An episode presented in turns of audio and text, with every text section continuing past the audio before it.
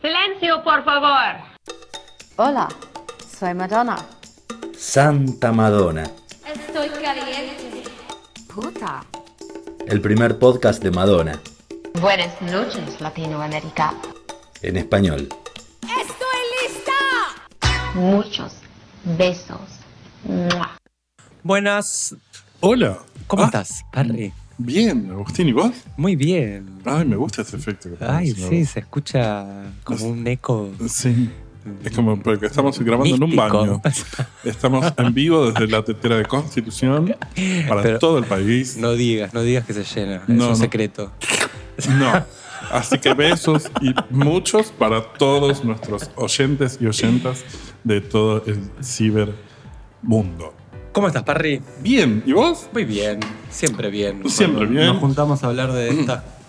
Iba, a decir boludeces, pero no. No, no, vamos a ah, mantener la corrección. Por eso. Eh, sí, y, y contento de reencontrarnos con nuestros oyentes que nos mandan muchos, muchos besos. Muchos ¡Mua! besos. Y hoy vamos a hablar de nuestro podcast de. Algo que te, que te, que te atañe. Algo algo, algo vamos a hablar de coleccionismo Sí, y un eh, ítem en particular. ¿no? correcto. Algo que me toca muy de cerca, eh, ya que Madonna está embebida en las festividades de los 30 años del sex y de erótica. Eh, Qué lindo, ¿no? Cómo está Dita is back. Totalmente. Está, sí, está enfiestadísima. Sí, sí, sí. Está como yo quisiera estar a los 64 años, que probablemente ni llegue, pero ella está muy de joda, profundamente. Profundamente de joda. Así que la celebramos desde nuestro espacio, por supuesto. Y vamos a hablar un poco de, como veníamos en los episodios anteriores, recordando cómo había sido la- el proceso de creación de erótica y cuándo salió y qué sé yo. Una de las cosas que mencionamos al pasar y en la que me quisiera detener, así como, como Quien no quiere la cosa. coleccionista, claro, es en una edición en particular de el maxi single de erótica. El famoso. El famoso Picture Disc. Exactamente. Es famoso para un, un grupúsculo de, de coleccionistas que, que- que seguimos la historia, pero ahora ustedes también van a saber por qué es ver, famoso. Porque hay un mito alrededor de ese Picture Disc, no está embrujado, pero mm, el, 20 ah, ah, el 29 de septiembre de 1992 sale a la venta el single de erótica. como El normal, el- el- la cajita del CD o cassette. Eh, Viene en CD, en cassette, en distintos formatos. En principio de los 90 eran bastante los formatos en los que se editaban los singles. Eh, el 2 de octubre a la medianoche MTV estrena el video de erótica. Y lo pasan tres veces antes de que el canal lo prohíba. Esto lo habíamos comentado la semana pasada. El director es el diseñador y director de arte francés Fabien Baron y tiene material filmado en 8 milímetros durante las sesiones de fotos del libro Sexy. Sabemos eh, que hay por lo menos tres cosas con las que recularon cuando que vieron que se venía la tormenta de las malas críticas que iba a haber porque Del backlash. el backlash de erótica. Eh, primero, iban a hacer un video single de erótica. Como Eh, hicieron con Justify My Love. como hicieron con Justify My Love, eh, en VHS. y también iban a hacer un video que se iba a distribuir eh, a la venta del making of de Sex, que eso llegó a filtrarse en las redes mucho tiempo después. Es un video de una hora con todas imágenes en Super 8 del backstage de, la- de las fotos con música francesa de los años 20, de fondo muy, muy petitero. Em, Que dicho sea de paso, ahora se rescataron varios clipsitos de, ese, de, ese- de esa película eh, con esta reedición de Sex. El Instagram de Yves Saint Laurent estuvo subiendo varios, Claro. varios clipsitos. Qué lindo, qué, qué linda estética. Qué lindo se Qué ve linda todo, estaba sí. ella, todo. Bueno. Estaba en la culmi- en el punto culmine. Vamos. Eh, otra cosa con la que regularon fue la elección del segundo single, que iba a ser Bad Girl, pero les pareció como demasiado por ahí oscuro para lo que venía haciendo, entonces dijeron, bueno, vamos a hacer Deeper and Deeper. Y lo tercero fue el Picture Disc de Erótica.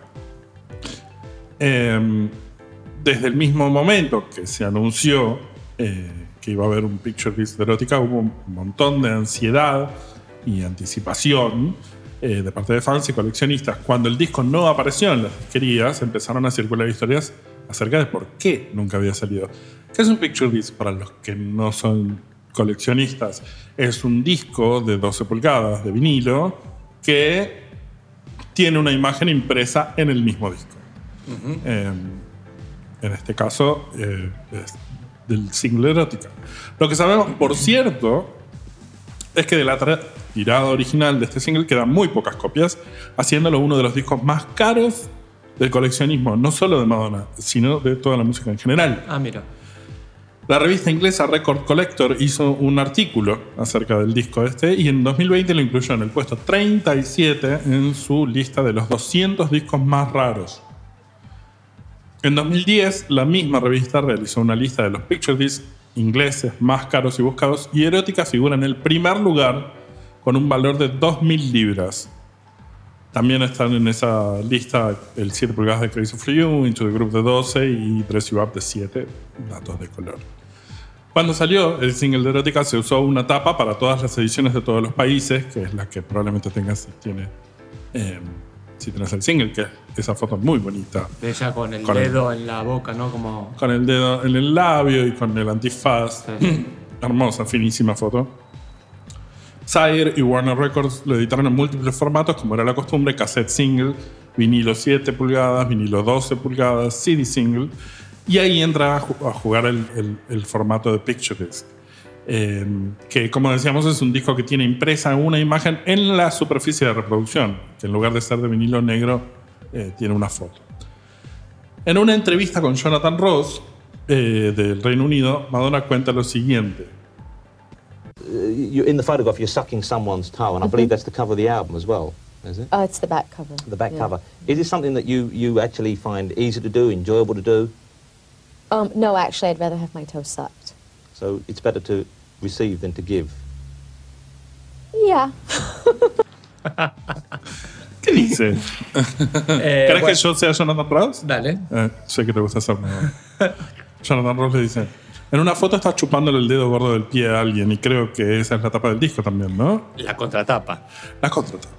¿Es algo que te resulta fácil de hacer, algo que disfrutas? Eh, no, de hecho prefiero que me chupen los dedos de los pies a mí. Entonces es mejor recibir que dar. Sí. y se ríe.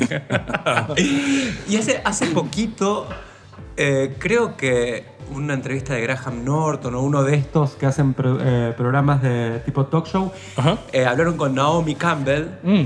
y parece que es el pie de Naomi. No parece, es. ¿Es? ¿Está es. confirmado 100% que es el pie de Naomi? Sí. Ok. Yo como escribano lo ratifico. ok, listo. Eh, mientras salía al aire esta entrevista, eh, Warner Bros. UK tenía planeado lanzar el single eh, en muchos formatos. En lo que se refería a la impresión del Picture Disc, el proceso empezó con una pequeña tirada de 2.000 unidades. La imagen de la que hablamos, como ya se habrán dado cuenta, está tomada del libro Sex. Eh, a la imagen se le aplicó un tratamiento de colores negativos, se agrandó y se recortó para que encajara en la forma del disco. Así nace el más famoso de los discos coleccionables de Madonna. Venía junto con un insert de papel ilustración de alto gramaje que tenía el logo de Erótica en la esquina superior izquierda y en la parte de atrás los créditos. Después de la destrucción del disco empezó a especularse con cuántas copias habrían sobrevivido. Un mito popular entre coleccionistas, y me encantan estas leyendas, dice que se salvaron exactamente 138 copias.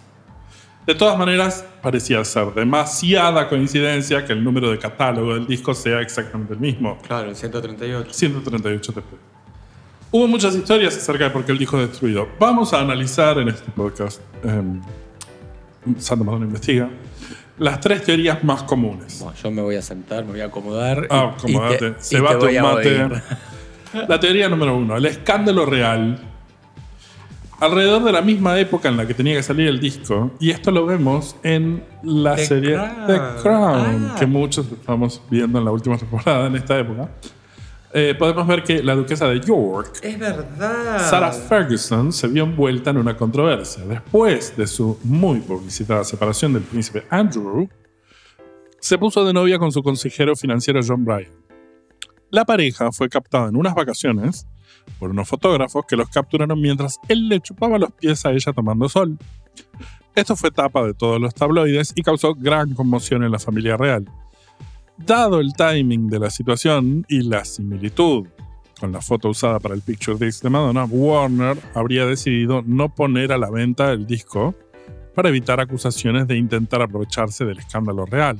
¿Coincidence? Mmm, para pensar. Sí, uno piensa, o sea, generalmente Madonna es alguien que es afín de las controversias y qué sé yo, pero esto era, la decisión la tomaba Warner Inglaterra, Claro. Reino Unido. Claro. Y sabemos la debilidad de, De los- ciertas empresas Por la, inglesas por la corona. por y la por corona y sí. la familia real y no habrán querido tener ese conflicto. Esa es la primera teoría. La segunda es la pornografía. Esta teoría gira en torno al testimonio de un, y tengo el nombre, Alex Harris. Era un señor que era empleado de Warner, que trabajaba en la planta de distribución de la compañía en la época del lanzamiento. Afirma que después de que se imprimió el disco, que estuviera listo para la inspección, el director de marketing de aquel momento, Rob Dickens, vio el que si no me equivoco, y esto me hubiera gustado chequearlo, pero esto es un dato, perdón, voy a abrir un hipervínculo. Rob Dickens me parece que eh, sí, también trabajaba eh, de cerca con el disco Watermark de Enya en esa época y de hecho aparece el nombre de él cantado por Enya en Orinoco Flow. Perdón. Ok. Perdón esta digresión, pero sí, sí. Yo me estaba disponiendo a buscar en el celular como la data y cuando me di cuenta de que no me interesaba, Ah. dejé de buscar. Bueno, nada, perdón, perdón, perdón. Eh, Rob Dickens era el señor director de marketing de aquel momento que dijo, no, cito textual lo que dice el empleado, no hay manera de que dejemos salir esto. Dijo que el disco era muy pornográfico y ordenó al equipo de producción que destruyera todos los discos. La teoría 3 es la de más aburrida, que es la de embargo de imagen. La foto que se usó para el Picture Disc fue tomada del libro Sex, que en ese momento todavía no se había publicado. El fotógrafo, Steven Meisel, tenía los derechos de las fotos del libro. De acuerdo a algunas fuentes, en el momento de la edición del Picture Disc, el copyright de la foto solo tenía permiso para aparecer en el libro y en la contratapa del álbum. Habilitarlo para el disco hubiese implicado adquirir más derechos y agregar costos, así que la compañía no tuvo otra opción más que deshacerse de él. No, esa no la creo. No le creo porque no me gusta. No, y además, qué sé yo, hubiese accedido también Steven a, No a sé eso. cómo son las cosas de esas firmas y cosas, porque por ahí no quería poner más plata a ella. No sé. Más allá de cuál de las teorías es cierta, lo que sabemos es que los discos fueron retirados antes de la distribución y se quitaron de catálogo. La práctica estándar para los discos con ese destino era empacarlos en un galpón bajo supervisión constante, donde se checaba su número constantemente para verificar que no se pierda ninguno o no se lo roben. Después de un par de semanas, Warner dio la orden de destruir uh, todos los picture discs de erótica junto con otros discos que se habían puesto fuera de circulación. Em, ah, Perdón. Eh, hay que cortar esto. Se me, me hizo un, un ACB. Eh, de circulación. De todas formas, antes de que lo destruyan, se cree que un empleado de la discográfica se arregló para llevarse un par de cajas de discos sin ser detectado. Y muy pronto se corrió la bola de que estos discos iban a ser muy difíciles de conseguir y se iban a convertir en algo muy valioso. Con el tiempo, los discos salvados llegaron a manos de algunos coleccionistas y dada su rareza, el precio desde el principio fue muy elevado. En el transcurso de los últimos 20 años, el precio promedio que ha alcanzado es de 2.500 euros. En 2006, una copia se llegó a vender por 7.100 dólares. En este momento en Discogs hay un solo ejemplar a la venta en Tailandia por el precio de 6.500 euros. Si hacemos una vaquita, no llegamos ni a palos. Dado que se vende por tanto valor, el disco ha sido tratado de replicar en copias pirata con el tiempo. Se rumorea que la primera es de 1994. Algunas copias vienen de Rusia, Italia o Indonesia. De todas formas, eh, hay manera de detectar si la copia que tenés es original o es pirata. Primero, si pagaste mucha plata, es probable que sea más la original. Si pagaste poca, es muy poco probable que sea la original.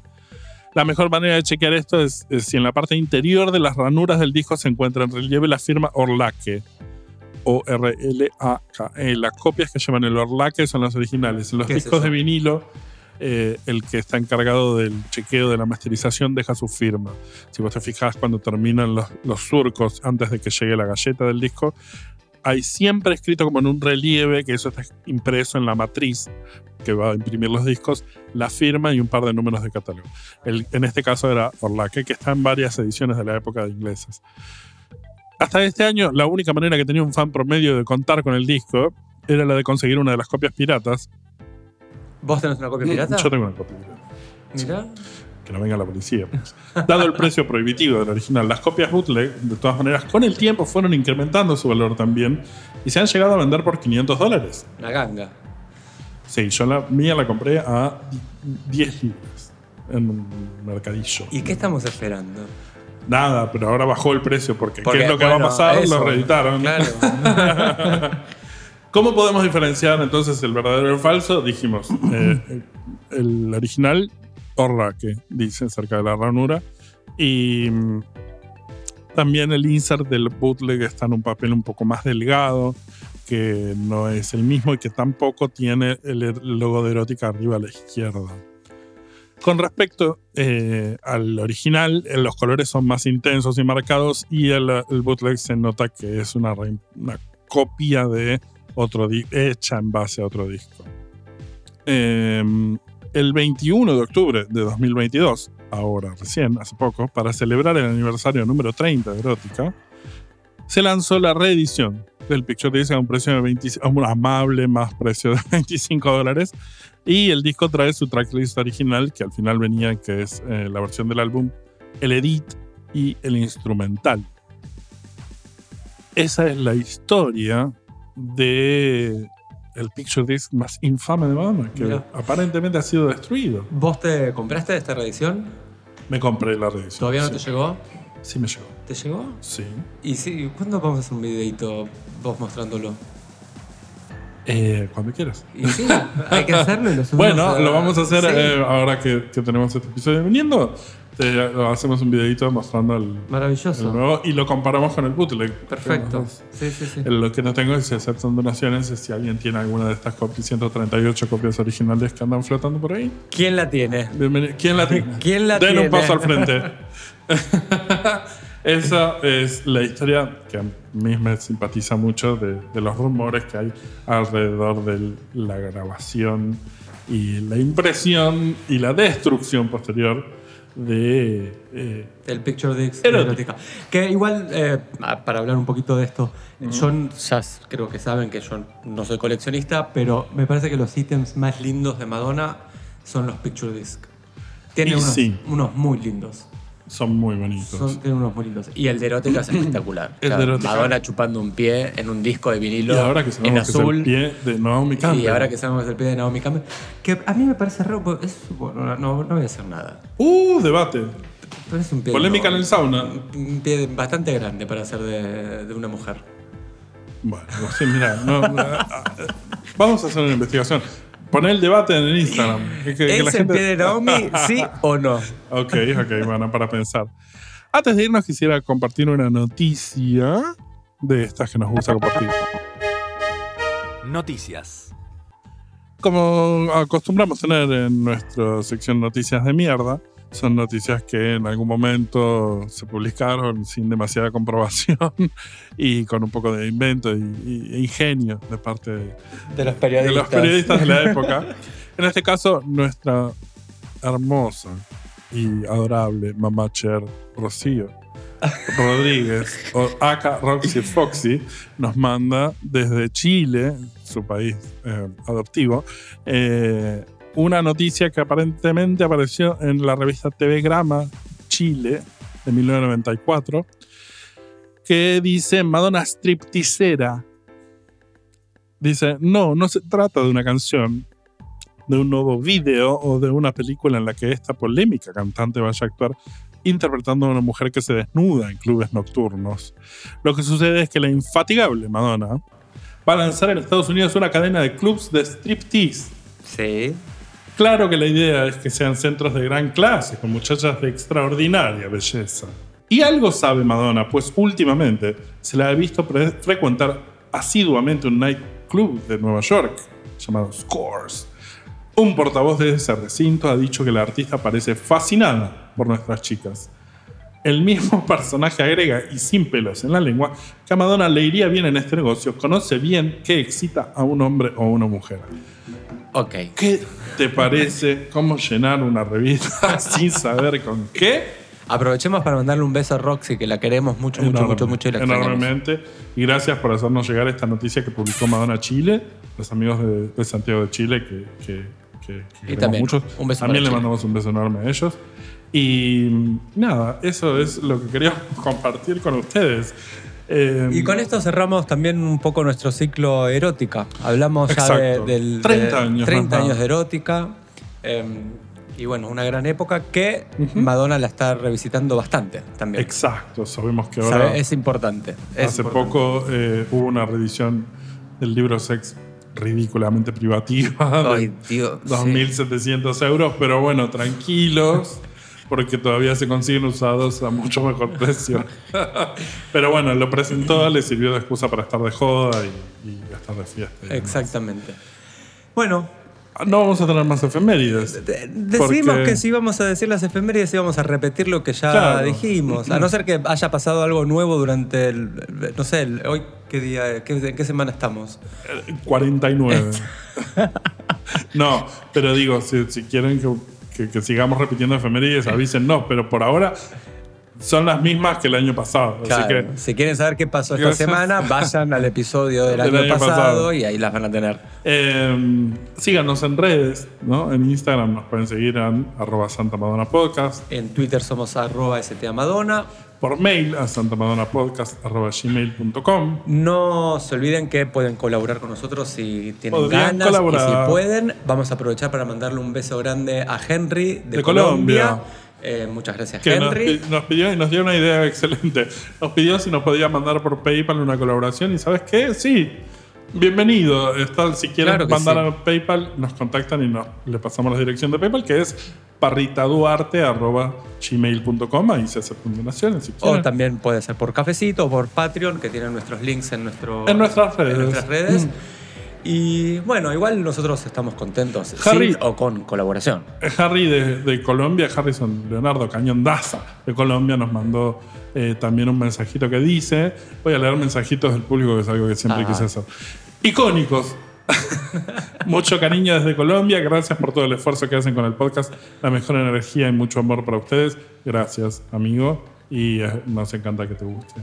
Eh, Y un beso para todo Colombia también. Para todo Colombia. de- nos escuchan mucho de Colombia. Sí, Medellín. Finalmente agradecemos a nuestros operadores Chicone y La Turco, que nos hacen sonar bárbaro, y a nuestro diseñador de carátulas, Emanuel Gómez Miranda. Santa Madonna somos en las voces, Agustín Aguirre.